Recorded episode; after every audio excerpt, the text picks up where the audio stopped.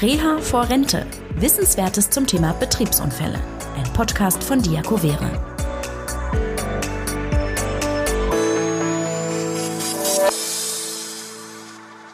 Ja, ich bin hier ganz unversehrt in unserem Diakovere-Studio angekommen und erfreue mich bester Gesundheit.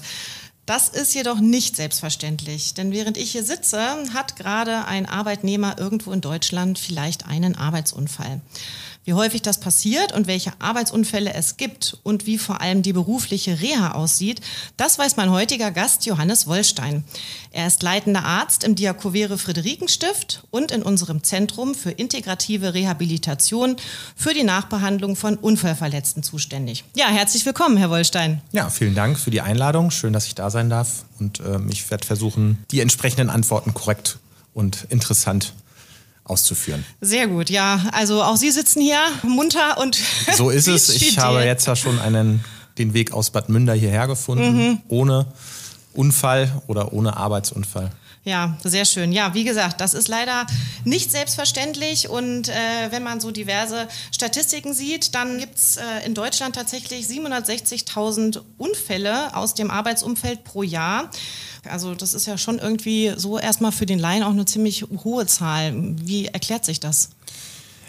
Also ich würde sagen, das erklärt sich zum einen dadurch, dass die Arbeit natürlich einen großen Raum in unserem alltäglichen Leben einnimmt. Ähm, die meisten Unfälle passieren trotzdem immer noch im äh, häuslichen Umfeld. Das ist auch so, aber die Arbeit nimmt natürlich einen großen zeitlichen und auch teilweise räumlichen Anspruch ein in, unserer, in unserem Leben. Und daher begründet sich das. Was man sagen muss, ist, dass in den letzten Jahrzehnten schon die Zahlen insgesamt auch durch die verschiedenen Maßnahmen der Berufsgenossenschaften, was Arbeitssicherheit angeht, die sind natürlich da auch bestrebt, das möglichst gering zu halten, ähm, zurückgeht. Aber im Großen und Ganzen hält sich das so die Waage. Das wäre so meine Einschätzung. Mhm. Und wie definiert sich genau ein Arbeitsunfall? Also ein Arbeitsunfall an sich ist im Prinzip immer, liegt immer vor, wenn auf der Arbeit etwas passiert, sage ich jetzt mal. Das heißt, wenn man am Arbeitsplatz im Rahmen seiner, seiner Tätigkeit sich verletzt. Ob man sich nun am Papier schneidet, was auch ein Arbeitsunfall ist im Büro, oder ob man auf der Baustelle sich mit dem Hammer auf den Finger haut, auch das ist ein Arbeitsunfall. Natürlich gibt es da verschiedene Fallstricke, weil das deutsche äh, Sozialversicherungsrecht sehr komplex ist. Grundsätzlich ist aber zu, zu sagen, was auf der Arbeitsstelle passiert, ist ein Arbeitsunfall. Man kann dann noch weitere Differenzierungen machen zwischen Wegeunfall und Arbeitsunfall. Da kommen wir vielleicht später noch mal ja. zu. Das wäre es glaube ich, erstmal mhm. soweit. Gut, hier jetzt so im Studio in unserer aktuellen Arbeitssituation, sage ich mal, ist ja so das Gefahrenpotenzial relativ gering. Ähm, es gibt natürlich zigtausend Berufsbilder in Deutschland. Ähm, würden Sie sagen, da gibt es sozusagen, also branchenspezifisch irgendwelche Schwerpunkte, wo sich Arbeitsunfälle häufen oder vermehrt zu finden sind? Oder ist das tatsächlich branchenunabhängig? Also vom äh, handwerklichen Beruf bis hin zur Verwaltung oder ähm, ja, äh, im, im Pflegebereich? Also gibt es da Unterschiede? Also im Großen und Ganzen hält sich das, glaube ich, relativ die Waage. Alle Berufsgruppen können ja in irgendeiner Form von Arbeitsunfällen betroffen sein. Ähm, sicherlich gibt es bestimmte Berufsgruppen, deren Arbeitsunfälle eher zu den schwereren Verletzungen führen, aber eine grundlegende Zahl hätte ich da jetzt auch nicht parat. Man muss sagen, die DGUV führt eine sehr genaue Unfallstatistik. Sicherlich kann man das da auch irgendwo nachlesen, aber das, da bin ich jetzt zurzeit, kann ich da jetzt keine schlüssige Antwort drauf geben. Ja, in Ihrer Arbeit jetzt äh, im, im Bereich der integrativen Rehabilitation haben Sie ja tagtäglich mit Arbeitsunfällen zu tun. Da haben Sie jetzt auch schon einiges miterlebt. Was sind denn da so die spektakulärsten oder ja, vielleicht auch skurrilsten Arbeitsunfälle, die Ihnen da bisher begegnet sind? Ja, da müsste ich mal kurz nachdenken. Ich habe ja jetzt seit Anfang des Jahres bin ich jetzt auf der Position, habe vorher ja schon auch ein paar Erfahrungen gemacht. Also wenn ich mir jetzt überlegen würde, ein schon spektakulärer Unfall aus diesem Jahr ist ein junger Mann gewesen, der bei der Deutschen Bahn als ähm, Rangierer tätig war und der dann bei Rangierarbeiten das Gleis verlassen wollte, weil ein, ähm, ein, ein Güterzug herankam, Dabei war es so, ich kann es jetzt nicht mehr ganz sagen, aber ich glaube, er ist mit der Jacke hängen geblieben, kam zu Fall, konnte sich dann nicht mehr, hat gemerkt, er kann nicht mehr aus dem Gleisbett raus und hat sich dann instinktiv flach auf den Boden in das Gleisbett gelegt und wurde dann von dem gesamten Güterzug, der zwar die Notbremsung eingeleitet hat, aber das dauert natürlich auch, bis so ein Zug zum Stehen kommt, ähm, überrollt wurde und sich im Endeffekt in Anführungszeichen nur einen unverschobenen Bruch der Hüftgelenkspfanne zugezogen hat. Was natürlich schon eine, auch eine schwere Verletzung ist, mhm. aber diese Verletzung war so unverschoben, dass sie nicht mal operiert werden musste, sondern konservativ behandelt werden konnte. Mhm. Ähm, und wenn man sich überlegt, dass er von einem guter Zug, ich weiß es jetzt nicht genau, wie viele Waggons waren, aber es waren schon ein paar, das äh, war schon heftig und das hat mich, ich habe auch, als mir der Kollege, der den Patienten aufgenommen hat, mir die Geschichte erzählt hat, ich musste schon zweimal nachfragen, ob er wirklich vom Zug überrollt ist und das wirklich die einzige Verletzung ist. Und ja, das ist so eine der, der schon spektakulärsten Verletzungen dieses Jahr gewesen. Gibt auch noch viele andere, aber das ist das, was mir jetzt so spontan einfällt.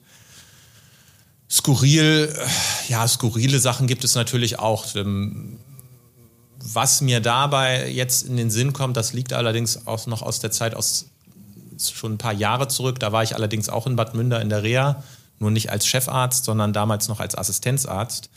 Das war eine äh, Dame, die über die landwirtschaftliche Versicherung äh, versichert war, eine ältere Dame. Das ist eine Besonderheit, dass ähm, das sind die sogenannten alten Teile, so nennt man. Das sind im Prinzip Menschen, die auf dem Hof leben. Und das war, meine, eine 75-jährige Dame, die ähm, auf dem Hof von einem Baum begraben wurde mhm. und sich dabei verletzte. Und es stellte sich dann heraus, sie hatte dann eben da, ich glaube, die Hühner gefüttert und der Sohn wollte den Weihnachtsbaum fällen, hat seine Mutter dabei übersehen und die Mutter ist dann oh, ja. vom Weihnachtsbaum begraben worden und hat sich also oh. auch äh, schon schwere Verletzungen zugezogen, aber soweit ich mich erinnern kann, hat sie das auch alles ganz gut überstanden. Aber das ist so eine, würde ich mal sagen, mit dies, der skurrilsten Geschichten, die ich jetzt so ad hoc parat habe.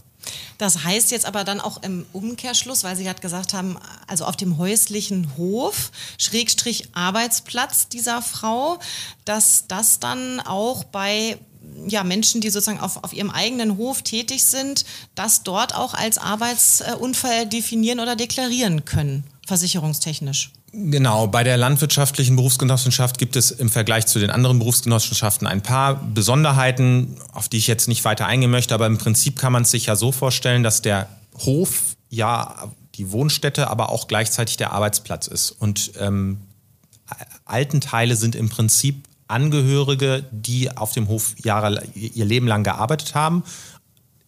Die gehen ja, also man muss sagen, Landwirte und ähm, Angehörige gehen ja eigentlich nie in den Ruhestand.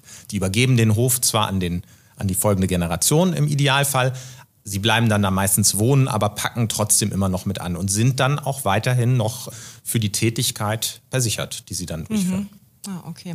Ja, Sie haben jetzt eben so hm, schon zwei sehr veranschaulichende Beispiele aufgeführt, äh, ja, in Bezug auf Arbeitsunfälle, die ja dann äh, unterm Strich glimpflich ausgegangen sind. Nichtsdestotrotz, ähm, ja, gibt es auch immer mal ähm, Todesfälle leider, äh, wenn es zu einem Arbeitsunfall kommt. Ist das häufig der Fall oder äh, haben doch viele äh, Betroffene Glück, dass sie eher ja, in eine Behandlung, Anschlussreha kommen, als dass es zu einem tödlichen Unfall führt? Also tödliche Unfälle sind zum Glück nicht die Regel. Laut der Statistik der DGUV für die Arbeitsunfälle aus dem Jahr 2020 waren das im Jahr 2020 genau 544 Todesfälle. Im Vergleich zu der Gesamtzahl natürlich eine geringe, mhm. eher geringere Zahl. Ja. Auch das hat sich natürlich über die Jahrzehnte geändert, auch durch zusätzliche arbeitssicherheitstechnische Maßnahmen, die auch durch die Berufsgenossenschaften auf den Weg gebracht werden. Mhm. Also, also Arbeitssicherheit. Prävention, Prävention ist immer mhm. eigentlich immer das Beste, mhm. aber natürlich auch immer das Schwierigste. Ja. Aber das stimmt, da ist wirklich, glaube ich, in den letzten Jahrzehnten viel passiert, dass sich da die Statistik immer mehr und mehr reduziert zum, ja, zum Guten. Ähm, ja, ich bin ja auch schon mal selber in den Genuss gekommen und habe mir ja das Zentrum, äh, in dem Sie arbeiten, mal angesehen und äh, habe eine kleine Führung bekommen. Und ich fand es total spannend zu sehen, wie also auch für Patienten, die sich dort in der Reha befinden, die Arbeitssituation nachempfunden werden. Also um sie auch wieder in den im Idealfalle späteren Rückgang wieder in das alte Berufsbild nach und nach zu integrieren. Wie viele Optionen bieten Sie bei sich an für die Arbeitnehmer, um dort wieder einzusteigen? Also prinzipiell versuchen wir eigentlich im Rahmen der sogenannten Arbeitstherapie, welche durch äh, Ergotherapeuten bei uns im Hause durchgeführt wird, alle beruflichen Tätigkeiten in irgendeiner Weise abzubilden. Die sind da auch immer sehr einfallsreich und äh, sehr ideenreich, wenn sie dann spezielle Berufsgruppen haben, um irgendwas für sie zu finden. Natürlich kann man nicht jeden, jeden einzelnen Arbeitsplatz eins zu eins nachstellen. Das kann, glaube ich, nicht funktionieren. Aber das klappt zunehmend gut und die haben eigentlich auch immer gute Einfälle, um das in irgendeiner Weise zumindest zu simulieren. Also das ist ja auch ein wichtiger Punkt. Die berufsbezogene Rehabilitation ist ja ein Punkt, der die Rehabilitation von Unfallverletzten im Rahmen der, äh, des begehrlichen Heilverfahrens ein bisschen unterscheidet von der gesetzlichen Krankenversicherung. Wir legen halt schon Wert darauf, den Arbeitnehmer, den Verunfallten, den Unfallverletzten ähm, in seinen Beruf zu reintegrieren. Und da ist diese Arbeitstherapie, wenn man will, ein wichtiger Baustein. Mhm. Also durch Corona hat sich das natürlich auch noch mal ein bisschen verschoben. Viele Arbeitnehmer, die vorher ihren Arbeitsstellen im Betrieb nachgegangen sind, arbeiten jetzt einfach auch viel von zu Hause aus. Das geht natürlich auch nicht in allen Berufsbildern, aber doch in einigen. Ähm, ja, Stichwort Homeoffice. Wie verhält sich das im Homeoffice? Also kann man da auch von einem, wenn es ihn denn gibt, von einem Arbeitsunfall sprechen, obwohl ich mich in meinem eigenen häuslichen Umfeld befinde? Auch das ist prinzipiell möglich. Da gibt es jetzt gerade im Rahmen der Corona-Pandemie gab es da in den letzten zwei Jahren einige auch richtungsweisende Urteile von der, vom, äh, vom äh, Gesetzgeber oder von den Gerichten. Es ist so, da bin ich mir jetzt auch nicht hundertprozentig sicher, aber es ist im Prinzip so, alles, was man an seinem Arbeitsplatz macht, ist begehrlich versichert. Also wenn man jetzt beispielsweise sich ein Arbeitszimmer eingerichtet hat im oberen Stockwerk, dieses Stockwerk ist vielleicht über eine besonders steile Wendeltreppe nur zu erreichen und man geht jetzt aus der Küche, weil man gefrühstückt hat, zu, seiner Arbeits zu seinem Arbeitszimmer, um sich dort an den Schreibtisch zu setzen, rutscht aus, dann würde ich das prinzipiell erstmal als Arbeitsunfall werten und würde es auch als Durchgangsarzt so aufnehmen. Mhm. Generell wird das natürlich jeweils von den Berufsgenossenschaften nochmal geprüft. Aber ähm, ich habe auch nochmal jetzt Rücksprache gehalten mit Sachbearbeitern der Berufsgenossenschaft, weil ich diese Frage natürlich auch immer interessant mhm. finde.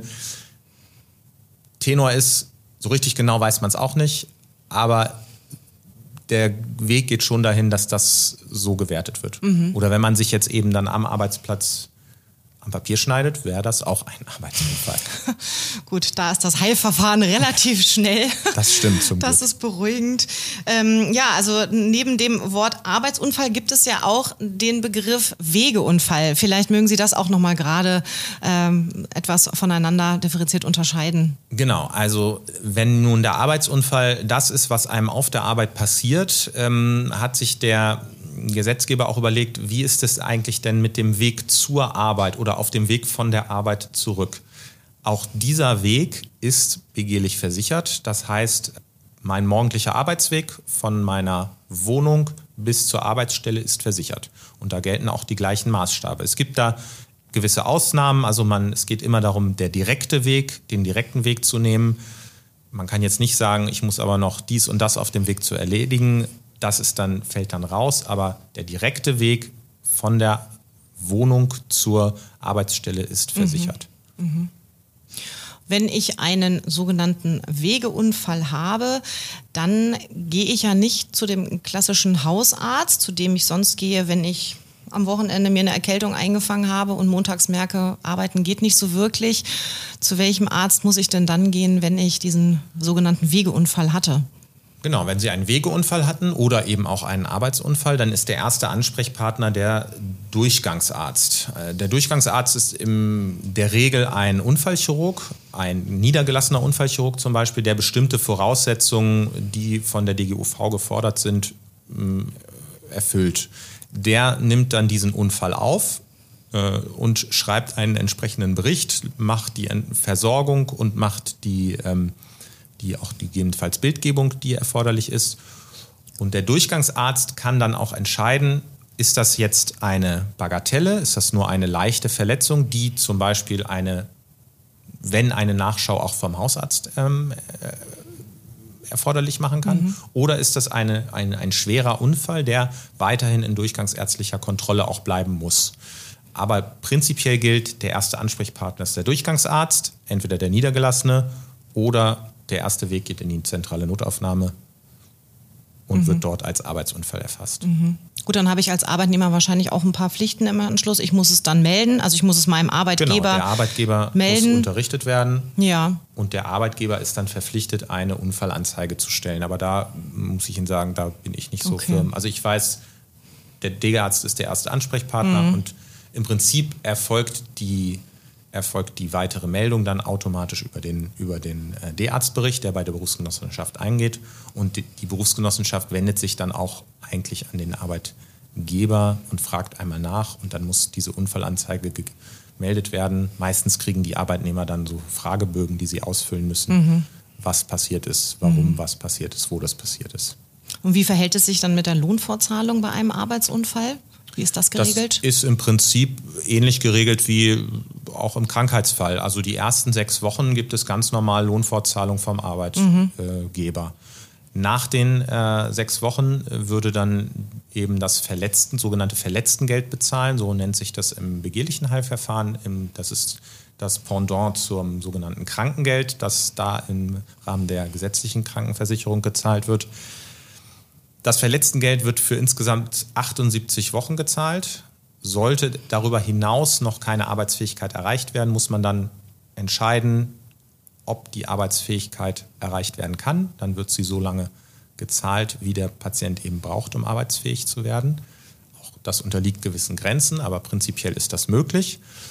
Sollte sich zeigen, dass eine berufliche Neuorientierung erforderlich wird, dann wird dieses sogenannte Verletztengeld bezahlt, bis die berufliche Neuorientierung beginnt. Mhm. Also wenn zum Beispiel eine Umschulung erforderlich ist für, eine neue, für, eine, für einen neuen Beruf, dann wird mit Beginn der Ausbildung dann das äh, Verletztengeld eingestellt und dann gibt es dann andere Gelder, die sogenannte Übergangsgeld, das ist aber dann schon alles ein bisschen komplizierter mhm.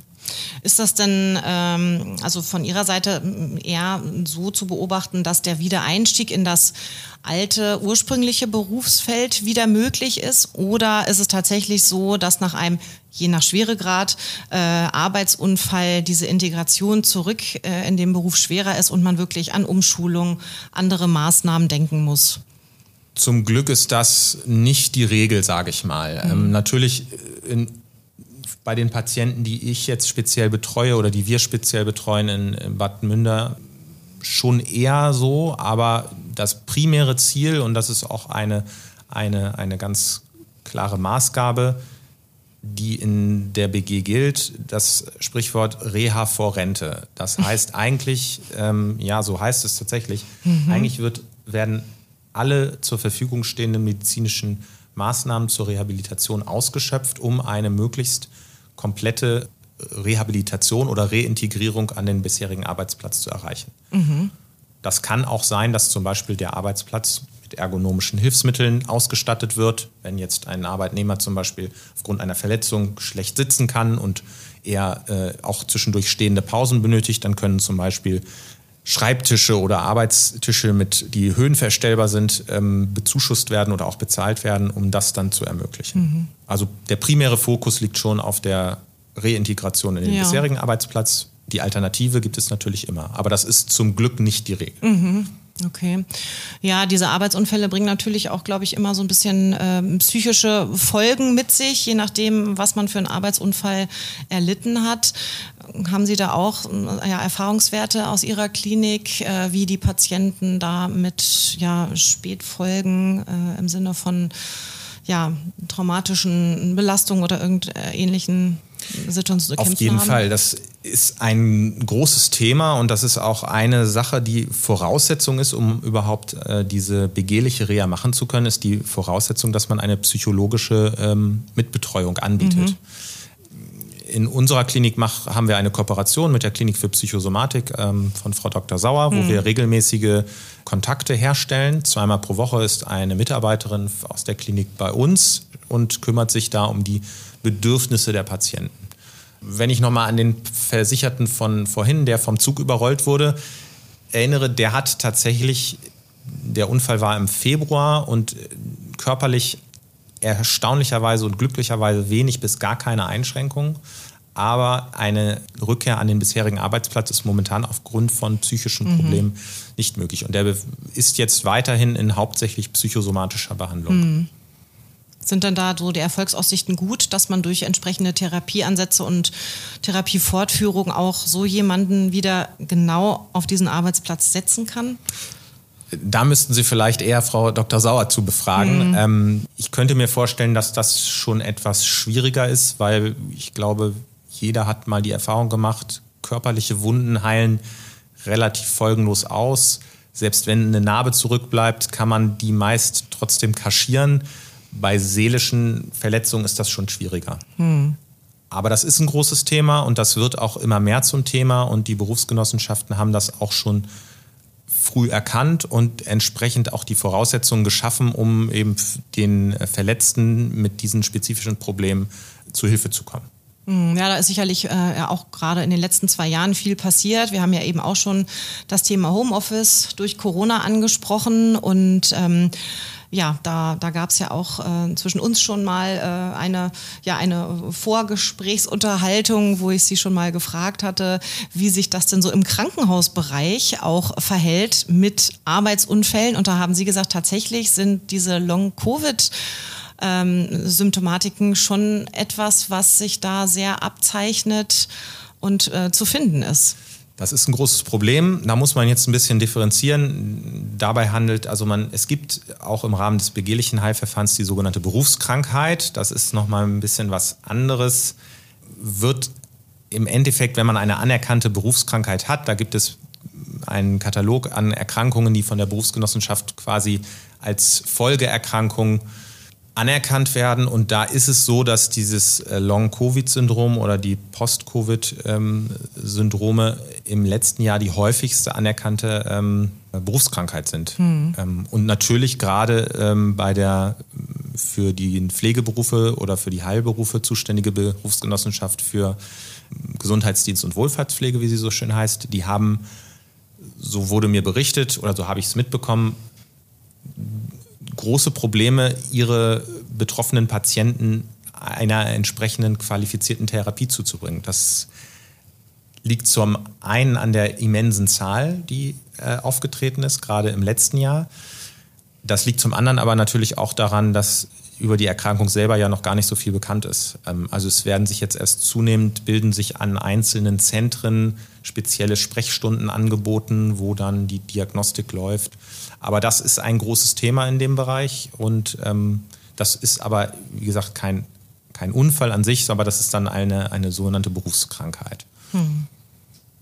Ja, wenn man nach einem Unfall ähm, sich in eine Reha begeben muss, unterscheidet sich das ja von einer, ich sag mal, herkömmlichen Reha.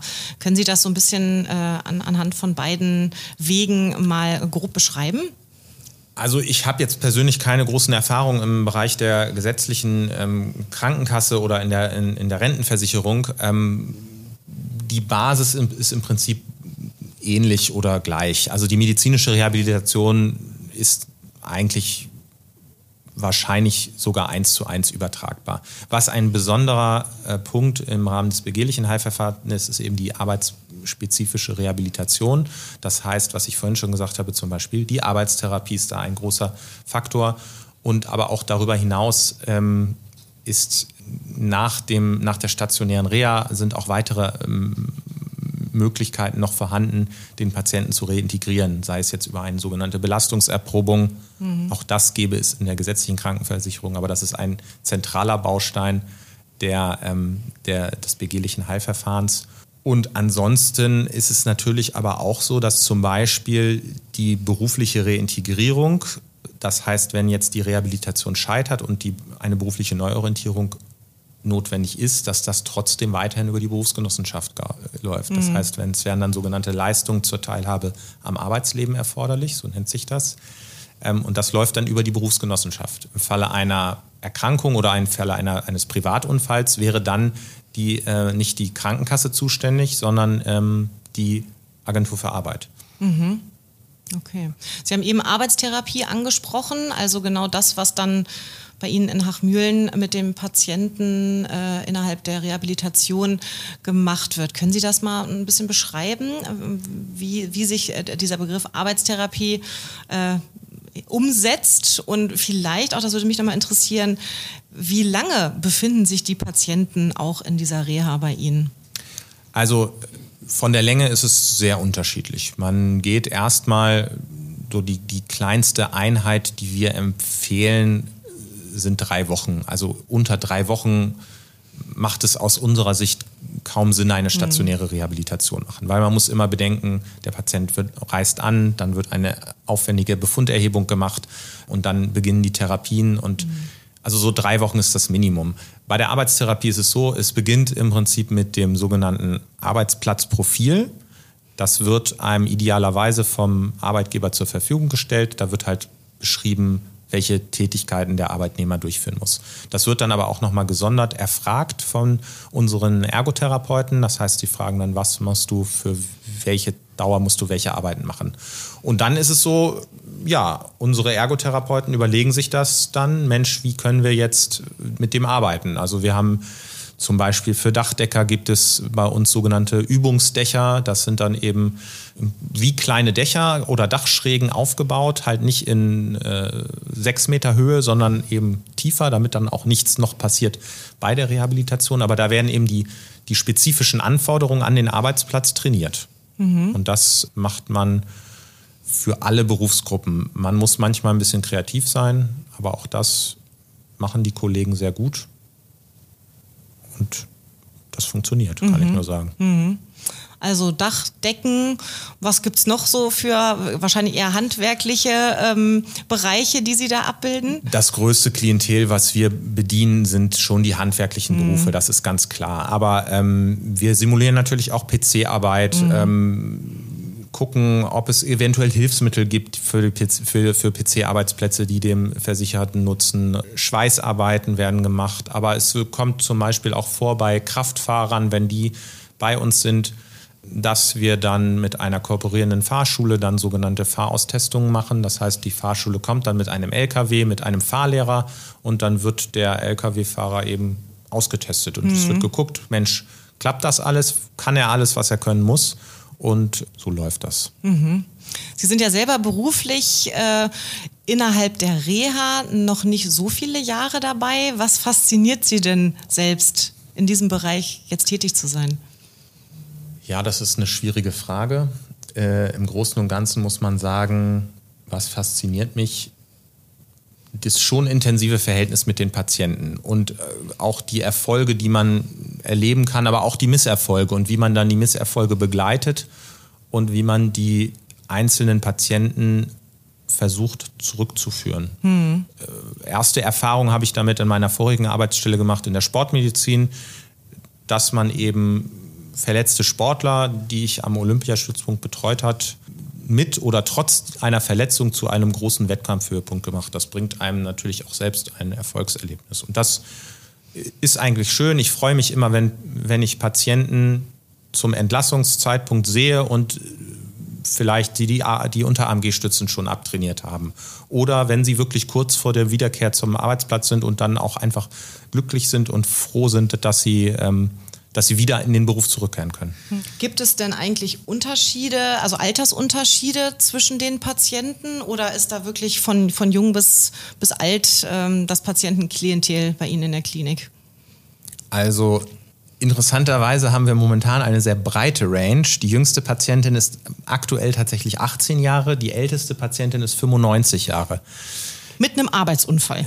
Mit den Folgen eines Arbeitsunfalls. Das ist ja auch eine Besonderheit. Also ähm, wenn man eine Folge aus einem Arbeitsunfall hat, bleibt mhm. diese Folge ein Leben lang begehlich versichert. Ah, okay. Und die mhm. BG, BG auch für die Behandlung dieser Folge weiterhin zuständig. Die 95-Jährige kommt, äh, so wurde mir jetzt berichtet, regelmäßig zu mhm. sogenannten regenerativen äh, Reha-Maßnahmen und das schon seit dem Jahr 1970. Okay, was ist der denn passiert, wenn ich mal so neugierig fragen darf, dass die seit ähm, über 50 Jahren in beruflicher Reha ist? Naja, die hat im Prinzip, sie hatte eine schwere ähm, Oberschenkel, kniegelenksnahen ähm, Oberschenkelbruch, mhm. der operativ versorgt wurde und aber in einer ja, Arthrose geendet ist. Die Versicherte hat sich aber aus den, den verschiedenen Gründen nicht nie dazu durchgerungen, eine, eine, zum Beispiel einen Oberflächenersatz oder eine Kniegelenksprothese ähm, machen zu lassen. Und stattdessen nimmt sie äh, in regelmäßigen Abständen diese regenerativen Maßnahmen wahr. Und das offensichtlich sehr erfolgreich. Ja, ja. Ähm, ein hohes Alter hat sie auf jeden Fall schon erreicht. Also die Patientin ist schon ein Phänomen. Ich habe sie tatsächlich heute das erste Mal kennengelernt ja. und das ist schon also das ist schon sicherlich eine Ausnahme, aber das ist schon eine tolle, eine tolle Geschichte, mhm. dass diese 95-jährige, wir haben uns natürlich auch, als ich gehört habe, es kommt eine 95-jährige Dame, da habe ich mir gedacht, oh mein Gott, okay, sind wir da überhaupt mhm. vorbereitet auf sowas? Das ist natürlich nicht die Regel. Und man muss schon sagen, die Regel sind eher jüngere Patienten und teilweise auch eher noch jüngere, also eben Leute, die im Berufsleben stehen. Unser ähm, zuständigen, ein zuständiger Reha-Berater, den ich mal diesbezüglich gefragt habe, der sagte mir, also eigentlich passieren die, es gibt es zwei äh, Altersgipfel. Es gibt die Jungen, die verunfallen aus, Uner, aus Unerfahrenheit und es gibt die Alten. Das sind dann die, die einfach aus der Routine heraus, mhm. ich sag mal in Anführungszeichen, unachtsam wären und dann ähm, Unfälle passieren. Ja. Aber die aktuell ist die Range tatsächlich von 18 bis 95. Okay, also nicht nur Reha vor Rente, sondern auch Reha nach Rente in ja, dem Falle. Tatsächlich ist es so. Ja. Also die Berufsgenossenschaft bleibt mhm. für einen Arbeitsunfall oder für die Folgen des Arbeitsunfalls ein Leben lang zuständig. Okay. Gibt es denn in Hachmühlen, da wo Sie jetzt äh, tätig sind, also unsere Dependance außerhalb Hannovers, ähm, sogenannte häufigste Befunde, die Sie dort rehabilitieren? Also ich habe jetzt leider keine aktuellen Statistiken dazu. Ich bin ja auch erst seit 1.1. da. Mhm. Ähm, kann ich Ihnen jetzt nicht so sagen. Wir haben eigentlich, eigentlich vieles und das ist auch eine Sache, die sehr schön ist an der Arbeit, dass man so viele verschiedene ja, es hört sich jetzt blöd an, aber Verletzungsmuster sieht, mit denen man vielleicht vorher gar nicht so in Kontakt war. Also wir mhm. haben Handverletzungen, wir haben Wirbelsäulenverletzungen, wir haben Fußverletzungen und wir schaffen es immer irgendwie oder wir versuchen es immer irgendwie zu schaffen, die Leute zu reintegrieren. Ja. Naja, und gerade so, wenn Sie sagen Handverletzungen, erstmal vermeintlich denkt man, naja, es ist nur die Hand, aber wenn das jetzt ein Künstler ist, der äh, mit den oder ein naja, Klavierspieler. Nicht nur, nicht nur ein Künstler, der, auch, ein, auch ein Handwerker ist auf ja. seine Hände angewiesen. Ne? Ja. Die Hände sind wichtige Instrumente, die quasi uns das Tor zur Welt eröffnen. Mhm. Ohne die Hände sind wir, sind wir fällt ein großer Teil weg. Mhm. Ähm, wir haben ja auch häufig mit amputierten Patienten zu tun. Man muss sagen, zum Glück gibt es, haben wir wenig äh, Amputationen im Bereich der oberen Extremität. Mhm. Also tatsächlich dieses Jahr eine Patientin aktuell, die eine frische Amputation äh, der oberen Extremität hat. Also das, der Fokus ist schon eher im Bereich der unteren Extremität. Mhm. Aber das ist schon eine erhebliche Einschränkung. Auf der anderen Seite darf man auch die Füße nicht unterschätzen. Die Füße tragen uns durchs Leben. Ja, also beides ist irgendwie, eigentlich ist alles blöd, wenn man sich was tut. Naja, natürlich. Am besten nicht verletzen. Mhm. Die Operationen, die jetzt, wenn Sie gerade Amputation ansprechen, die finden aber in den direkten Unfallkliniken, wo auch das OP-Material äh, oder überhaupt der OP genau. vorhanden ist, genau. statt. Und genau. dann nur die Rehabilitation die reine, direkt bei Wir Ihnen. machen die reine Rehabilitation. Mhm. Theoretisch haben wir auch einen Eingriffsraum, wo wir kleinere Eingriffe machen könnten, aber in der Regel, also das findet eigentlich nicht, nicht mehr statt, weil es auch sehr zeitaufwendig ist, weil es auch sehr aufwendig ist, die entsprechenden Materialien steril vorzuhalten. Mhm. Ähm, und es kommt, wenn überhaupt, so selten vor, dass wir gesagt haben, wir greifen dann eher auf die Kollegen im, in Hannover zurück, die uns da ja auch immer mit Rat und Tat zur Seite stehen, gerade wenn es auch um die Frage geht, ob vielleicht noch äh, eine Belastungssteigerung zum Beispiel durch einen Revisionseingriff erforderlich das möglich machen kann. Was heißt das genau, Revisionseingriff? Naja, das heißt zum Beispiel, wenn jetzt ein äh, Unfallversicherter zu uns kommt nach einer operativen Versorgung einer Fraktur, aber es einfach nicht vorangeht. Und wenn wir dann im, in den Röntgenbildern oder im Gesamtbefund glauben, okay, da heilt irgendwas nicht richtig, es ist vielleicht es ist vielleicht in Anführungszeichen schief oder mhm. es, der Knochen heilt nicht richtig, dann gibt es die Möglichkeit natürlich über einen erneuten Eingriff äh, versuchen, diese, zu versuchen, die Situation zu verbessern. Mhm. Ähm, das möchte man natürlich möglichst vermeiden, weil jede weitere Operation natürlich wieder eine Belastung ist für den Körper und für den Versicherten. Aber grundsätzlich muss man das auch immer in Erwägung ziehen, wenn es jetzt zu einem Stillstand im Heilverfahren kommt. Ja. Und ähm, wenn wir jetzt mal wirklich von dem mal, positiven Ausgang ausgehen, ähm, OP erfolgreich, die, die Reha bei Ihnen erfolgreich absolviert, und der Wiedereinstieg in den Job auch geglückt ist, muss sich dann der Patient und eben auch gleichzeitig Arbeitnehmer infolgedessen immer noch mal bei einem Arzt vorstellen. Also gibt es so eine sogenannte Nachbetreuung nach der Reha, zu der der Patient dann noch aufgefordert wird oder keine Probleme bei der Arbeit, also auch keine Arztbesuche nötig? Also wenn ein Patient tatsächlich arbeitsfähig entlassen wird, dann ist das prinzipiell nicht notwendig. Mhm. Das ist nicht die Regel, muss man dazu sagen. Wenn wir unsere Patienten entlassen, ähm, ist es eher der Fall, dass sie in diese sogenannte Belastungserprobung gehen. Eine Belastungserprobung könnte man auch als stufenweise Wiedereingliederung bezeichnen. Wir machen das so, dass das in der Regel über vier Wochen erfolgt, dass mhm. der Patient dann am Arbeitsplatz arbeitet, seiner normalen Tätigkeit nachgeht, aber in reduzierter Stundenzahl die dann stufenweise, wochenweise aufgestockt wird. Zum Beispiel, wenn man über vier Wochen spricht, dass man mit vier Stunden anfängt, mhm. dann fünf Stunden, sechs Stunden, sieben Stunden und am Ende der vierten Woche dann eben zur vollschichtigen Arbeitsfähigkeit, acht Stunden pro Tag übergeht und dann auch wieder arbeitsfähig ist. Mhm. Wenn wir das machen, und wie gesagt, das ist die Regel bei unseren Versicherten, dass das notwendig wird, dann ist der ähm, begleitende Durchgangsarzt derjenige, der das Heilverfahren betreut und steuert. Der könnte also theoretisch auch, wenn er jetzt sieht im Rahmen der Wiedereingliederung, Mensch, dem Patienten geht es so gut, wir können das auch verkürzen. Das ist eher nicht die Regel. Aber wenn er zum Beispiel sieht, ah, jetzt ist es vielleicht noch ein bisschen viel, kann man das auch verlängern. Mhm. Natürlich nicht endlos. Irgendwann muss man dann sagen, okay, wenn es jetzt dann scheitert, dann muss man sich nochmal Gedanken machen. Aber bei Arbeitsfähigkeit ist es so, dass primär kein, kein Arztbesuch notwendig ist. Mhm. Und wenn doch, immer zum Durchgangsarzt gehen. Okay. Ich entlasse Sie jetzt nicht zum Arzt, sondern in den Feierabend. Sie Vielen kommen Dank. hoffentlich gesund und munter auch zu Hause an. Ich danke Ihnen für ja, wirklich tolle Einblicke in das Arbeitsfeld was sie abdecken, ganz wertvoll, zumal ähm, ja, gerade wenn es auch junge Menschen betrifft, ist es total wichtig, dass man, wie Sie schon selber gesagt haben, die Reha möglichst früh und auch eben ja, zielführend ansetzt, damit einfach ja, das, äh, das Leben als Arbeitnehmer auch noch möglichst lange ausgeschöpft werden kann.